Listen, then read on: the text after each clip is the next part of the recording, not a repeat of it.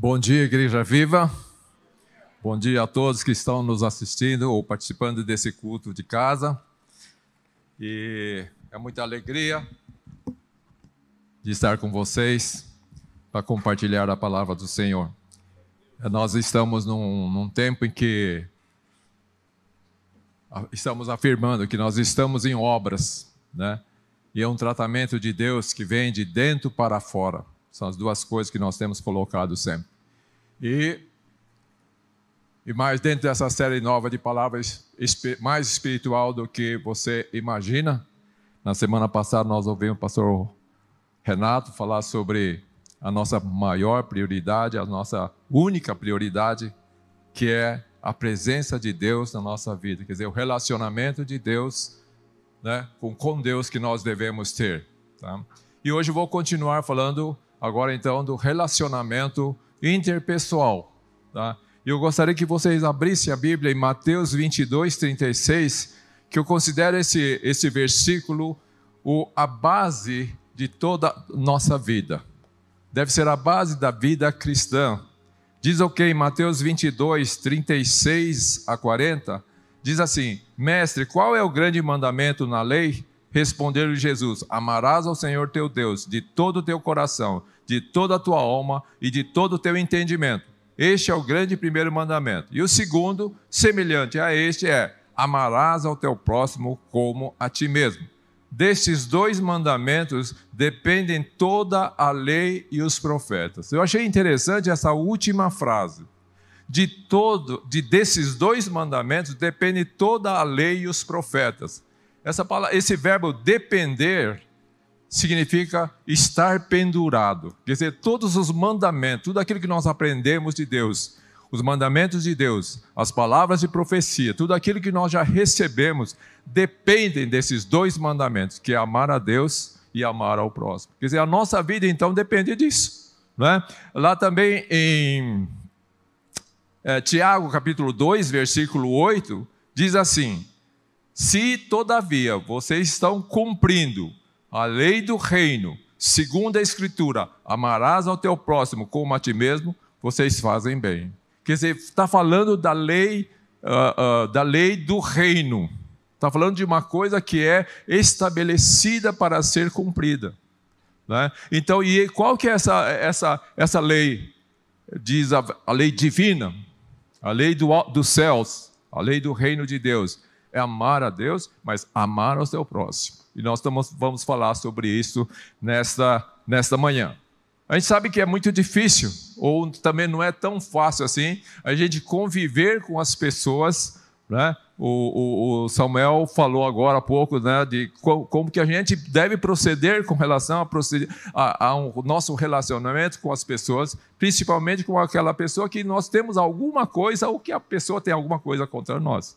Nós sabemos que é difícil a gente consertar, mas a palavra de Deus é específica, é direta, é incisiva. Falar, você tem que amar o seu próximo. Então não resta outra alternativa, não tem outra coisa.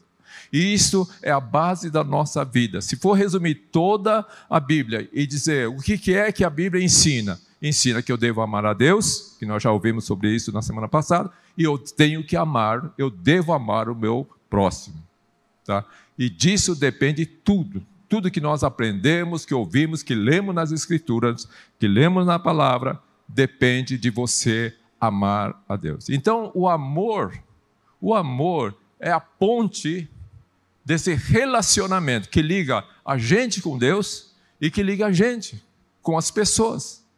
Esse relacionamento é, base, é, é estabelecido através de uma ponte que se chama amor, não tem outra alternativa. Nós temos, Deus, Jesus é incisivo, falar, você deve amar o seu próximo. Esse é um grande mandamento, semelhante ao primeiro que é amar a Deus. Então veja como que é importante a gente é, ter isso em mente. Agora, muitas vezes nós olhamos para as pessoas e nós não sentimos assim vontade de se aproximar, de se relacionar com essa pessoa. Às vezes você olha a, a aparência da pessoa, vê o nível social, a situação econômica, a cultura da pessoa. Às vezes você vê simplesmente a aparência e você sente uma certa. ou, ou não, não quer se aproximar, fica um pouco longe. Você diz que ama e realmente você pode ser. Não, eu amo aquela pessoa, não tenho nada contra, mas acontece que lá dentro você pode ter o que a gente chama de acepção de pessoas que o Senhor condena. Veja que interessante esse versículo, Tiago 2, capítulo. Tiago 2, versículo 9, diz assim: Se toda vez, todavia, fazeis acepção de pessoas, cometeis pecado, sendo arguido pela lei como transgressores. Outra vez, é interessante, é bom a gente estudar a raiz da palavra aqui. Quando fala acepção de pessoas, se você faz acepção de pessoas, você comete pecado. Sabe o que quer dizer acepção? Fazer acepção? É olhar o rosto e a aparência da pessoa. Isso é acepção. Olha, a, ori, a, a raiz da palavra Fazer acepção de pessoas significa você olhar. Simplesmente você está olhando a aparência, o rosto de uma pessoa e você pode sentir dentro do seu coração, ou ser gerado dentro do coração, acepção. Por isso que nós temos que ter muito cuidado quando olhamos para as pessoas e ver imediatamente qual é o sentimento que você tem. Olha para a pessoa que está do seu lado, atrás tal, veja, tira a máscara se for necessário. Vê se você tem alguma coisa contra. Vê se você, olhando a aparência, você tem alguma dificuldade. Esse é um desafio muito grande. Nós podemos olhar e falar: não, não tenho nada contra. Mas, mas se não tenho nada contra, eu devo me aproximar dessa pessoa. Eu devo amar essa pessoa. E como eu vou demonstrar o amor para essa pessoa? Vou lá chegar, abraçar, uh, cumprimentar, dar uma palavra para essa pessoa. Mas muitas vezes nós olhamos para a face da pessoa, olhamos a aparência, a acepção, e nós não dirigimos sequer uma palavra, sequer fazemos um convite para alguma coisa.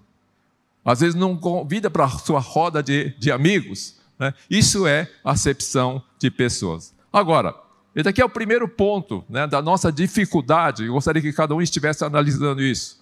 A, a, a primeiro ponto da nossa dificuldade né, no relacionamento com a pessoa é exatamente isso, uma coisa imperceptível. Uma coisa que é tão assim, é, parece que passa rápido você olhar e imediatamente você sentir uma, ter aquela acepção de, contra aquela pessoa. O segundo ponto é rivalidade. Rivalidade quer dizer contenda, quebra de, de relacionamento, é disputa, é inimizade, é ciúmes, é comparação, é egoísmo. Tudo isso é gera a, rivalidade, que é o segundo ponto que quero analisar nesta manhã.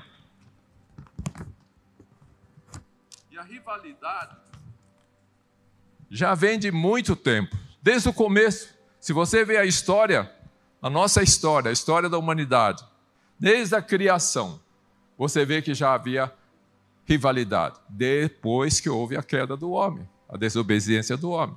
A primeira rivalidade, logo lá, quando Adão peca, começa já a haver um conflito de marido e mulher. Né? Foi você que me deu a fruta? Não, foi você, foi a serpente, foi, foi você que me deu a fruta. Ah, mas você eu, pegou a fruta e comeu, podia não comer. E começa um conflito entre marido e mulher. E em seguida vem a, a, a rivalidade entre os filhos, Abel e Caim. E a história tá, a, Bíblia está cheia de histórias de rivalidade entre no núcleo familiar, por exemplo, que é um núcleo pequeno. Agora imagina como que deve ser a rivalidade no núcleo maior. Por exemplo, dentro de uma igreja, dentro do lugar onde você está trabalhando, na escola onde você está, em qualquer ambiente. Perceba que pode haver essa rivalidade. E essa rivalidade teve origem lá na queda. Então, a rivalidade é algo diabólico. É algo que a gente tem que combater com todas as nossas forças. Nós temos que resistir ao diabo. É o que diz a palavra. Nós temos que resistir à rivalidade que é uma, uma obra da carne, uma obra que o, que o diabo colocou no nosso meio, para que a gente não tivesse essa, esse relacionamento gostoso que deveríamos ter.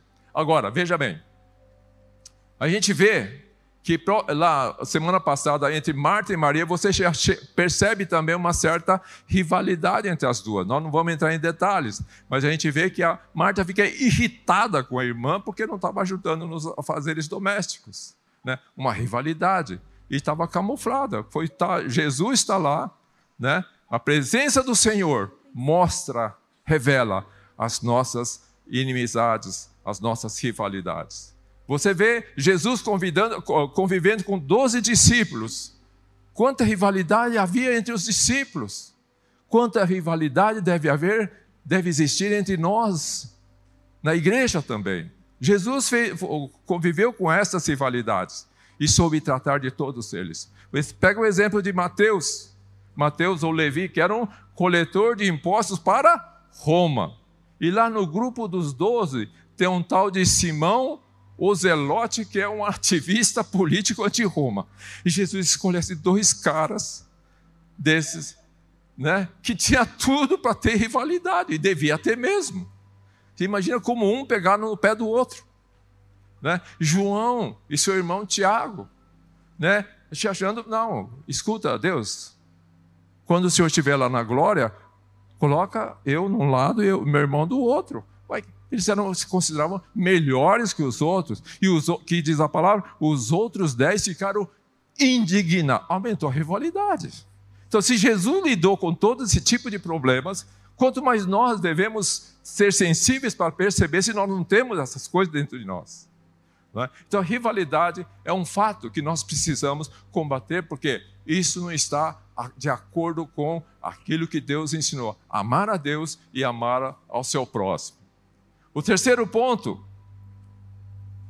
aliás, vou dar algumas referências para vocês anotarem. Filipenses 2, versículo 3, diz assim: Nada façais por rivalidade, nem por vaidade. Pelo contrário, cada um considere com toda humildade as demais pessoas superiores a si mesmo. Olha para a pessoa que está do seu lado, atrás, na frente, e fala assim: Eu sou superior ou inferior a essa pessoa? Ixi, aí pegou. Mas Vê se não passa alguma coisa desse tipo na sua cabeça. Nós vivemos numa sociedade que nos ensina a nos compararmos para ver se nós somos melhores ou não.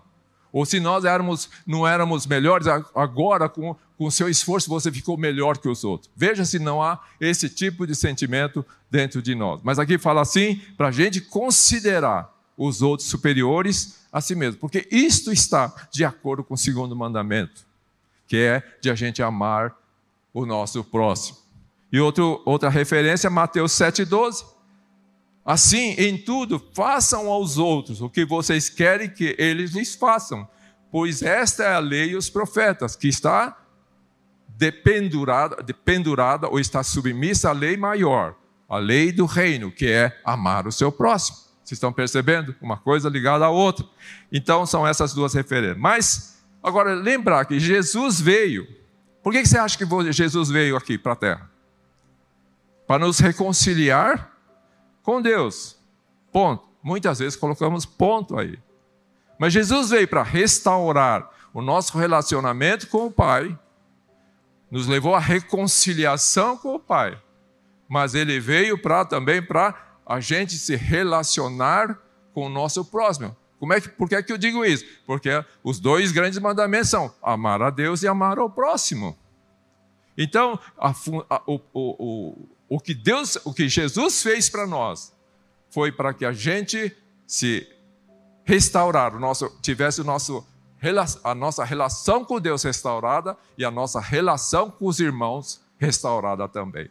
Então, se há inimizade, se há acepção de pessoas, Jesus veio para restaurar esse problema, veio para consertar isso. Se não fizermos isso, nós não estamos ainda vivendo a vida que Jesus veio dar para nós. Dá pra, amém para isso? Amém? É? Agora, o terceiro ponto que eu queria, queria que você anotasse é a superficialidade e a verdadeira comunicação. Eu queria que você abrisse em Provérbios 27, 17. Provérbios 27 diz assim, diz assim: Assim como o ferro afia o ferro, o homem afia o seu companheiro. Em uma outra versão, na King James, fala assim: assim como o ferro afia o próprio ferro, as pessoas aprendem umas com as outras, uma, aprendem umas com as outras, na versão King James. Então, o ferro afiando o ferro. Vocês são todos fanáticos por churrasco, quando a faca, a faca não está cortando aquele, a sua picanha, naquele corte assim liso, que vai, né, cabo a rabo assim, sem ter que ficar fazendo movimento de serra. O que vocês fazem? Vocês afiam a faca naquele bastão de ferro e ficamos lá afiando, afiando, afiando. E você precisa fazer uma certa pressão, precisa ter um atrito. E aqui é isso que a palavra está falando. Quando você quer que as coisas funcionem bem entre duas partes, entre ferro e ferro, entre você e seu irmão, você tem que exercer uma certa pressão para que haja o atrito, mas que sejam ambos afiados. Né? Ambos afiados. Então, e Provérbios 27, esse mesmo capítulo, versículo 5 e 6, diz que essa pressão é boa. Então fala assim: melhor é a repreensão franca do que o amor encoberto.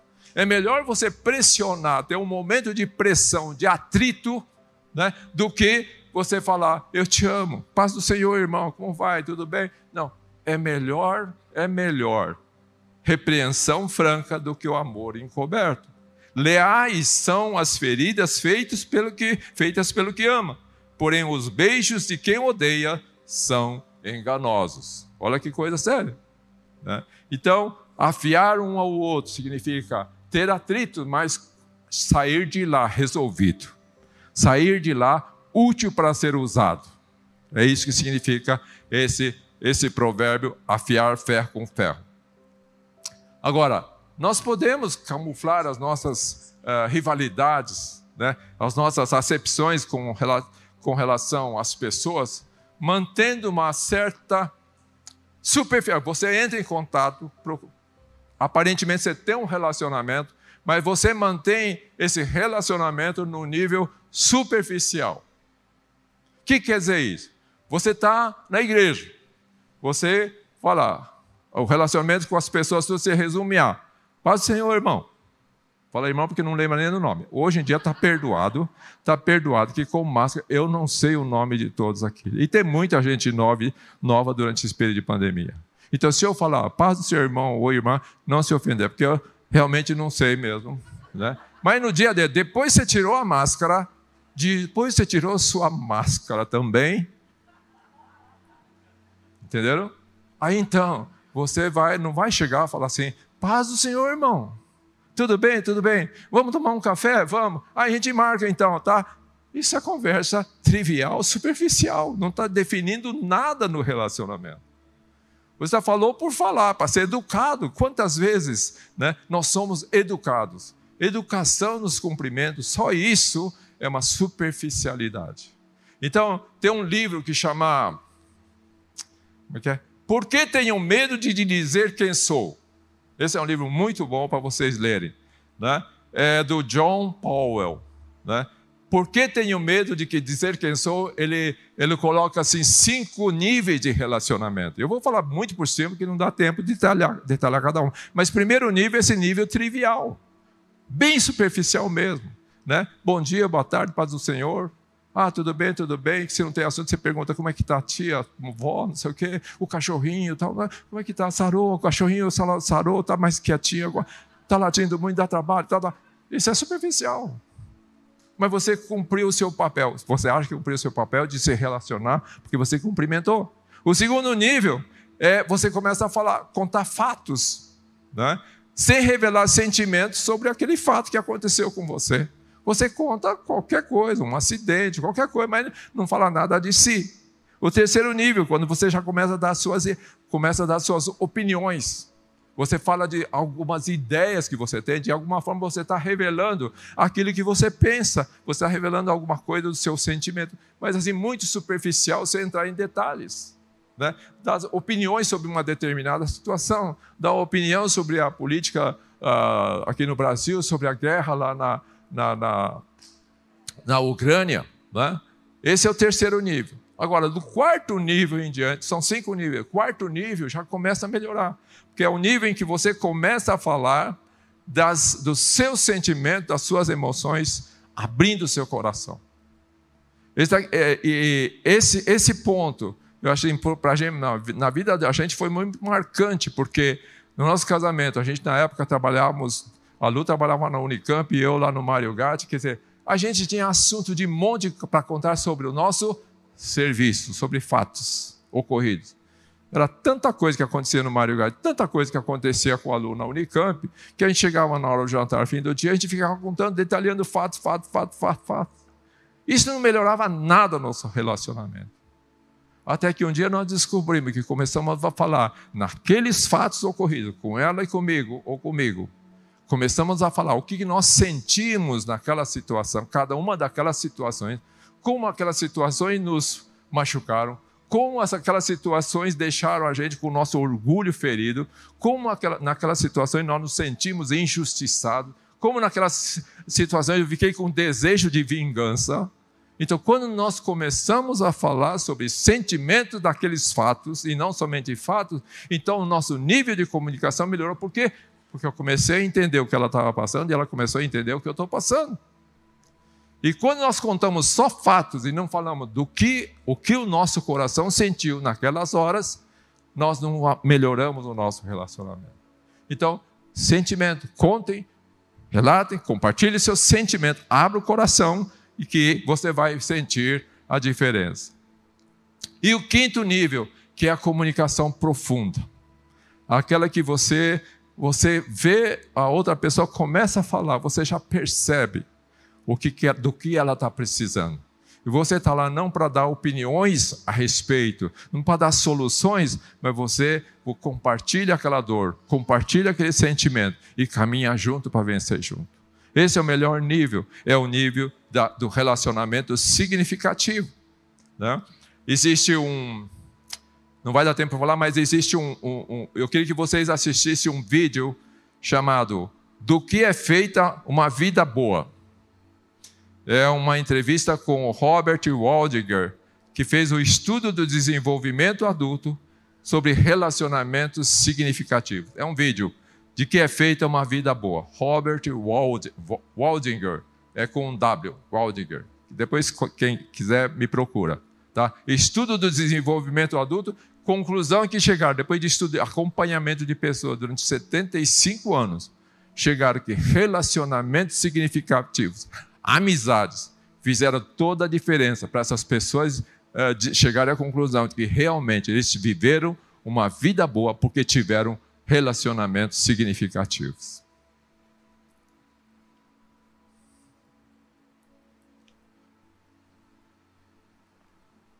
Agora, o problema está é que muitas vezes nós temos, não temos, com todos esses conflitos interiores, nós não temos a quem recorrer.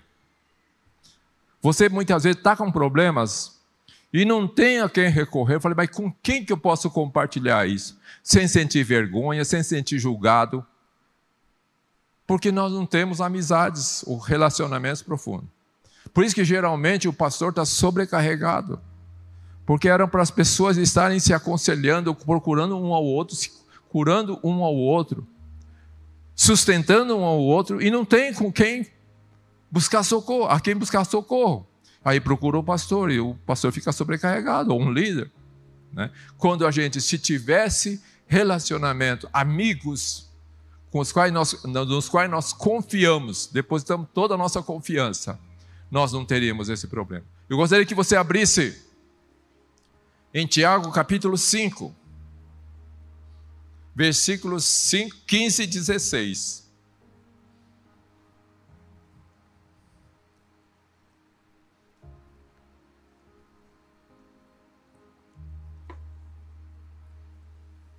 Versículo 15 diz assim: E a oração de fé está falando assim: que está alguém doente? Um pouquinho antes, está alguém doente? Ó, chame os presbíteros da igreja e ore. E a oração de fé salvará o doente, e o Senhor o levantará e se houver cometido pecados, ser-lhe-ão perdoados. Pecado aqui significa, é a palavra amartia. né? pecado, que é perder o alvo, perder o rumo. Isso é sinônimo de pecado, é, é a definição de pecado. E o versículo 16 fala assim: Confessais, portanto, os vossos pecados uns aos outros, e orai uns pelos outros, para ser curados. A súplica de um justo pode muito na sua oração. O que é interessante aqui é que, no versículo 15, quando fala assim: se houver cometido pecado, seriam perdoados, esse pecado, essa palavra pecado, é amartia, perder o alvo. Mas no versículo 16, quando diz assim: Confessai, portanto, os vossos pecados uns aos outros e orai um pelos outros para, que, para serem curados, essa palavra pecado não é amartia. É uma outra palavra, no, no grego é paraptoma. Paraptoma. Significa culpa.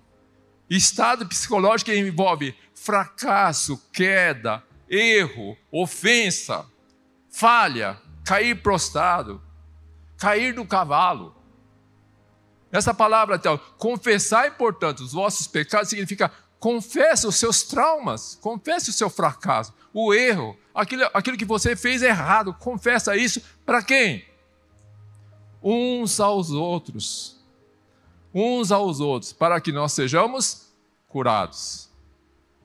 Então veja bem, está falando antes, confesse os seus pecados, né? E pecado no sentido de amartia, de pecado mesmo, e o outro, confesse as suas falhas, aquilo que te trouxe vergonha, aquilo que te feriu, aquilo que te deixou prostrado, aquilo que te deixou ali no chão. Você sentiu que foi golpeado, perdeu o chão.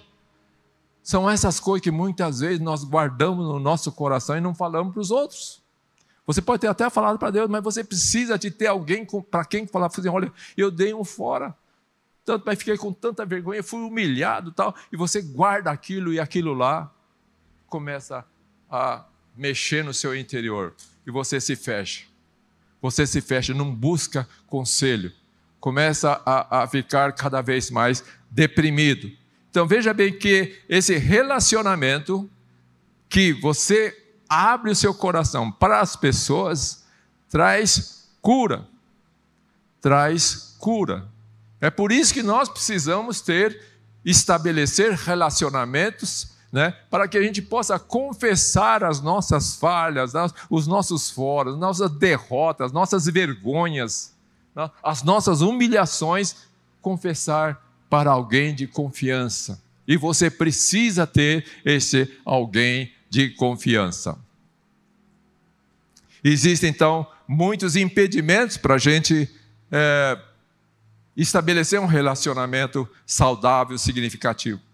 E geralmente resultam essa, esses impedimentos resultam de experiências passadas. Muitas vezes você foi abrir com alguém, esse alguém espalhou para todo mundo. Como que é importante a gente guardar, ter um coração que guarda, né? Que guarda a fraqueza do outro, que veio confiando em você, guarda, confiou na sua lealdade né? Quantas pessoas não fazem mais isso, não se abrem mais com as pessoas porque, falhar, porque as pessoas falharam, né? que se expuseram, ou não deram conselhos sábios, ou somente aumentou o peso sobre aquela falha que a pessoa tinha cometido. Então, traumas do passado, medo de se expor, tem vergonha, tem mágoas das pessoas, então não consegue se abrir mais. Sem ter a quem recorrer, como nós falamos, e muitas vezes a gente não, simplesmente não abre o nosso coração porque nós queremos manter a nossa imagem. E isso é religiosidade. Então, o nosso desafio hoje é a gente buscar esses novos relacionamentos. Aqui dentro da igreja, comece a convidar as pessoas, fala assim: Eu quero estar perto de você. Nós temos um grupo de homens da, da, da nossa geração, né? Pastor Rolando, pastor, o pastor Davi, né? O, o, o mais o Luiz Jacomelli, são pessoas lá da, da turma antiga, o Alfredo, e nós nos reunimos toda quarta-feira para orar.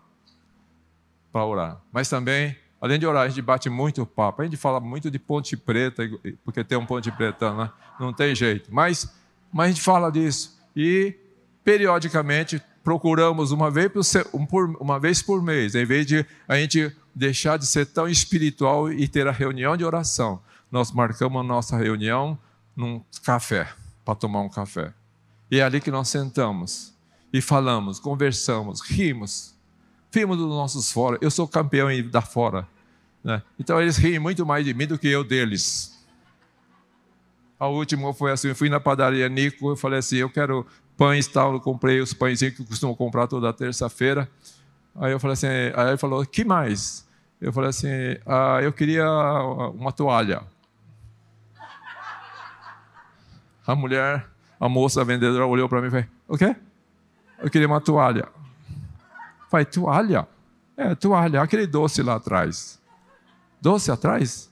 Aí eu mostrei lá, falei, não, isso aí não é toalha, é travesseiro. Travesseiro de Sintra, é um doce português gostoso que eu gosto.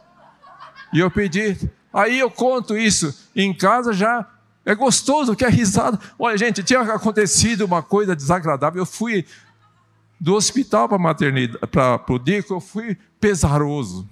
Acabou meu tempo. Pesaroso.